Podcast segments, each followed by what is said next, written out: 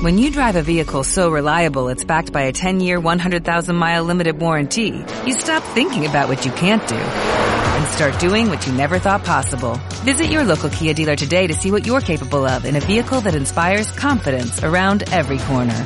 Kia, movement that inspires. Call 800-3334-KIA for details. Always drive safely. Limited inventory available. Warranties include 10-year 100,000-mile powertrain and 5-year 60,000-mile basic. Warranties are limited. See retailer for details.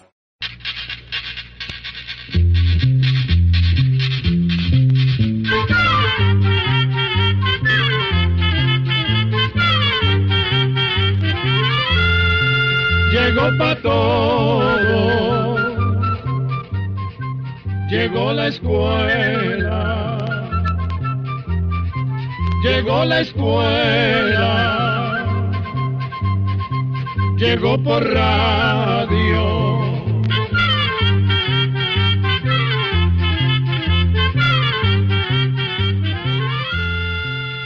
Instituto Centroamericano de Extensión de la Cultura presenta su programa Oigamos la Respuesta.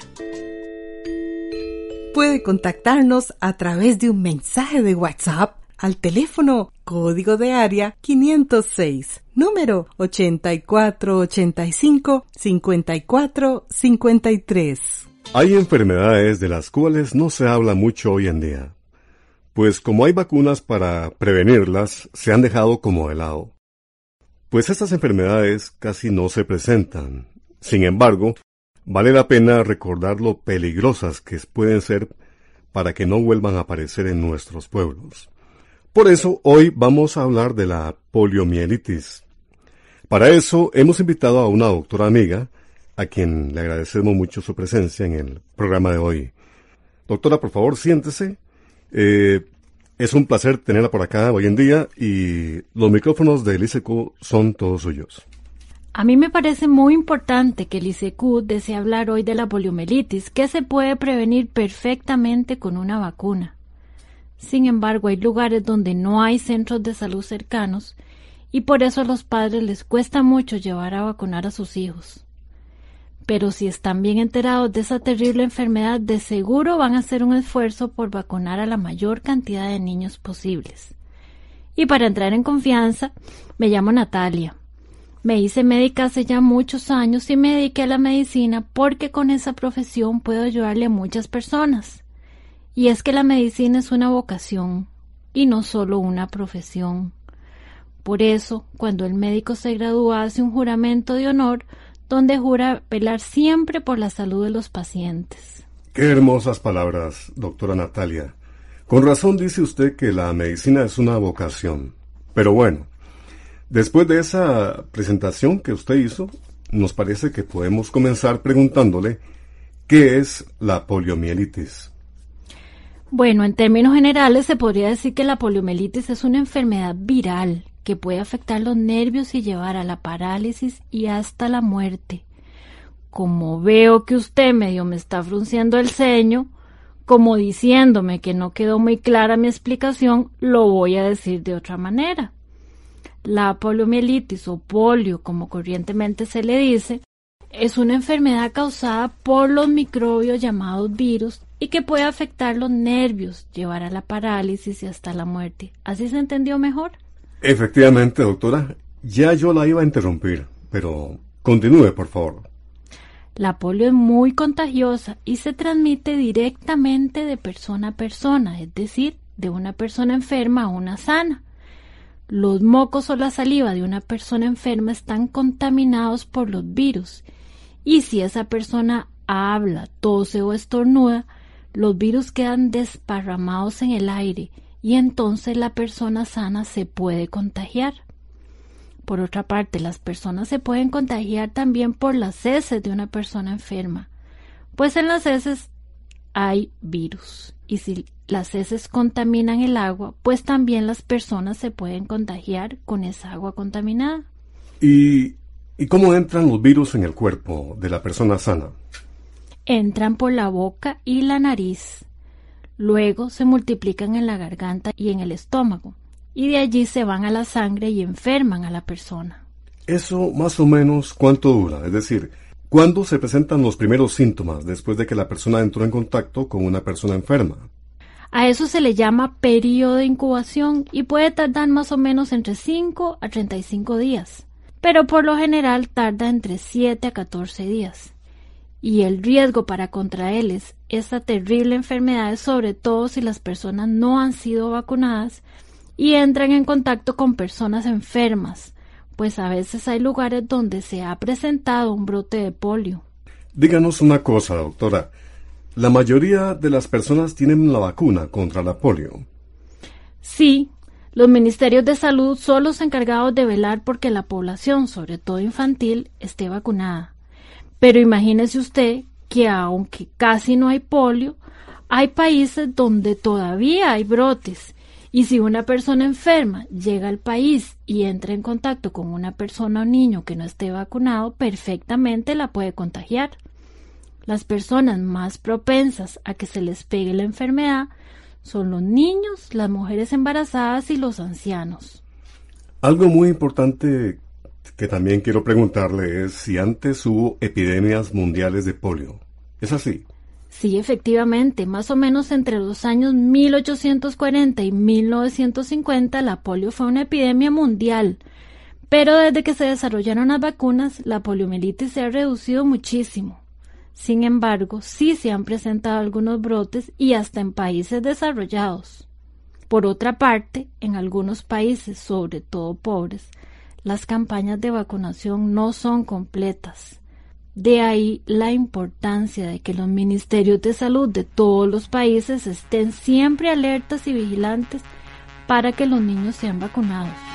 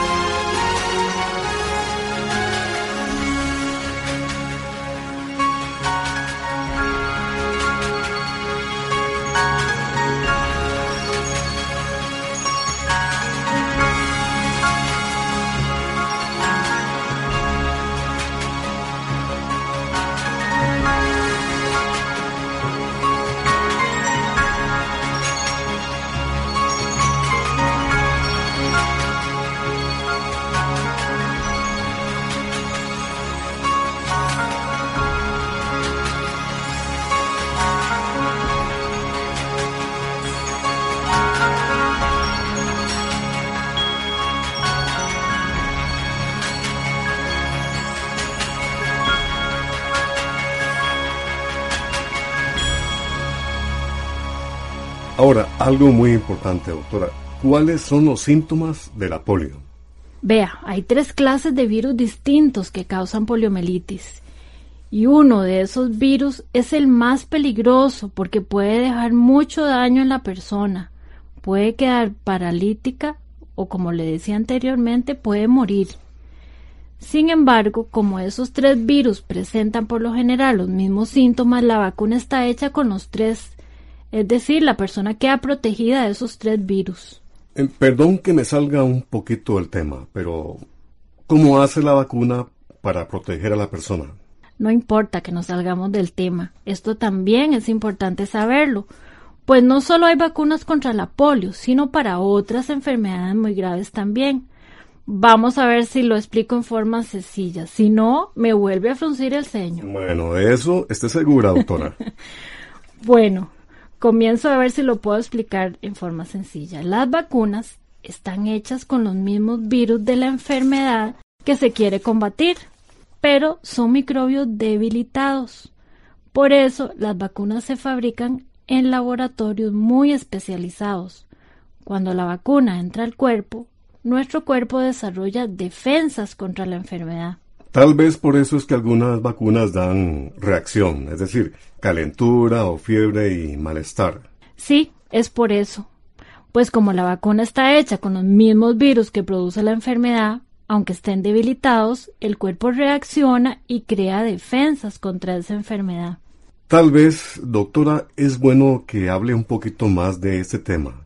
¿Qué le parece? Con mucho gusto. Vean, en casi todos los casos, la calentura, el malestar y las molestias que tiene un niño o una persona después de vacunada son una reacción del organismo a los microbios debilitados que han entrado en su cuerpo. Esos microbios debilitados permiten que el sistema de defensa que tenemos produzca defensas contra la enfermedad que se quiere combatir con la vacuna. Esas defensas que se producen son los llamados anticuerpos. Sí, efectivamente, el nombre de esas defensas son anticuerpos.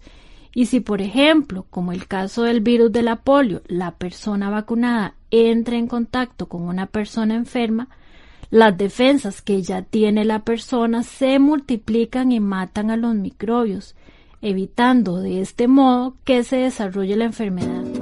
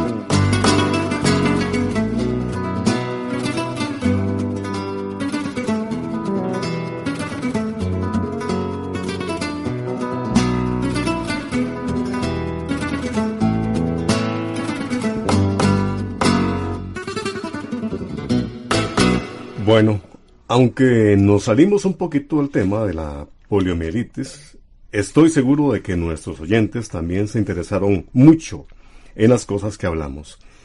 Y es que de verdad uno no se da cuenta de todos los esfuerzos que hizo y está haciendo la humanidad para combatir las enfermedades. Pero síganos contando, doctora, eh, con relación a la polio, que es el tema del que usted vino hoy eh, amablemente a conversarnos, a, compartir con nosotros. Bueno, creo que lo que nos falta hablar es de los síntomas de la polio. La persona empieza con catarro y tos la garganta se le pone roja y también hay dolor de garganta. Le da fiebre o calentura, dolor de cabeza, vómitos y a veces diarrea. La persona también está más irritable que de costumbre, es decir, de mal genio, y se pierden las ganas de comer y hay intranquilidad. Otro síntoma es que hay dolor en la nuca y en la espalda, eh, la nuca se entiesa, duele mucho mover el cuello. También hay dolor en los músculos y el dolor puede ser tan fuerte que duele hasta cuando se toca con cuidado. Otro de los síntomas es que la persona tiene mucho cansancio, se le debilitan los músculos y también le cuesta respirar. También se pueden entiesar las piernas y los brazos. Bueno, y aquí está la pregunta que estoy seguro están esperando nuestros oyentes. Doctora, ¿cuál es el tratamiento? Ahí está el problema, porque la polio no tiene tratamiento, no hay medicinas para curarla. De ahí la importancia de la vacuna. Por supuesto que los médicos ayudan a la persona con medicamentos contra el dolor de cabeza, de los músculos y el malestar en general. También dan antibióticos, pues por lo general se presentan complicaciones como infecciones en los riñones o en los pulmones. Y están atentos por si la persona no puede respirar por sí misma, pues esa es la principal causa de muerte. Es que vean, la polio afecta los tejidos nerviosos. Esos tejidos son los que llevan los mensajes del cerebro hasta los músculos. Por ejemplo, cuando queremos mover una pierna o un brazo, el cerebro manda esa orden por medio de los nervios. Los nervios son como un fino alambre eléctrico que lleva la corriente hasta el lugar que se quiere. Como la polio destruye los tejidos de los nervios, las órdenes del cerebro no pasan hasta los músculos. Entonces los músculos no obedecen, no se mueven. Podríamos decir entonces que es como si se reventara el alambrito de una instalación eléctrica, que aunque el forro quedara entero, la corriente no pasaría. Exactamente. Si a un músculo no le llegan las órdenes del cerebro, entonces no se mueve y se va consumiendo. Los músculos se debilitan y las extremidades afectadas pierden su capacidad de movimiento. Ya entiendo. Y si los músculos se van consumiendo, pues se mueren y ahí es donde la persona queda paralítica. ¡Qué enfermedad más terrible! Por suerte hay vacuna. Bueno, como siempre se nos quedan cosas en el tintero, pues el tiempo no alcanza. Pero por lo menos esperamos que con esta charla las personas lleven a vacunar rápido a sus hijos. Así es, este tema es muy amplio, pero por lo menos, como dice usted, las personas se han dado cuenta de la importancia de la vacunación por eso les insisto a todos, lleven a sus niños a vacunar. Hay que llevarlos varias veces a vacunar, pues con una dosis no es suficiente. Por lo general, la primera dosis es a los dos meses. La siguiente cuando cumplen cuatro meses. Luego cuando tienen seis meses o dieciocho meses. Y la última vacuna cuando tienen entre cuatro y seis años. Repito, con una sola dosis de la vacuna no es suficiente. Por lo general, la primera dosis es a los dos meses y después cuando cumplen cuatro meses, luego cuando tienen seis meses o dieciocho meses y la última cuando tienen entre cuatro y seis años. Bueno, pues muchas gracias doctora Natalia por haber venido a explicarnos esta grave enfermedad que como dijimos, gracias a Dios, hay vacuna para prevenirla. Espero que este tema les sea de utilidad y como siempre quedamos a sus órdenes para cualquier duda o pregunta que deseen mandarnos. Muchas gracias. Y así llegamos al final del programa del día de hoy. También puede enviarnos sus preguntas al correo electrónico icq.org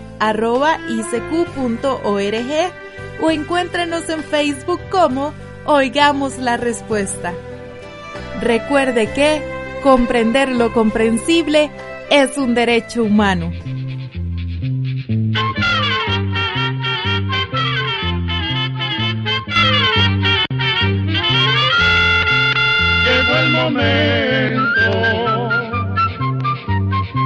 De despedirnos.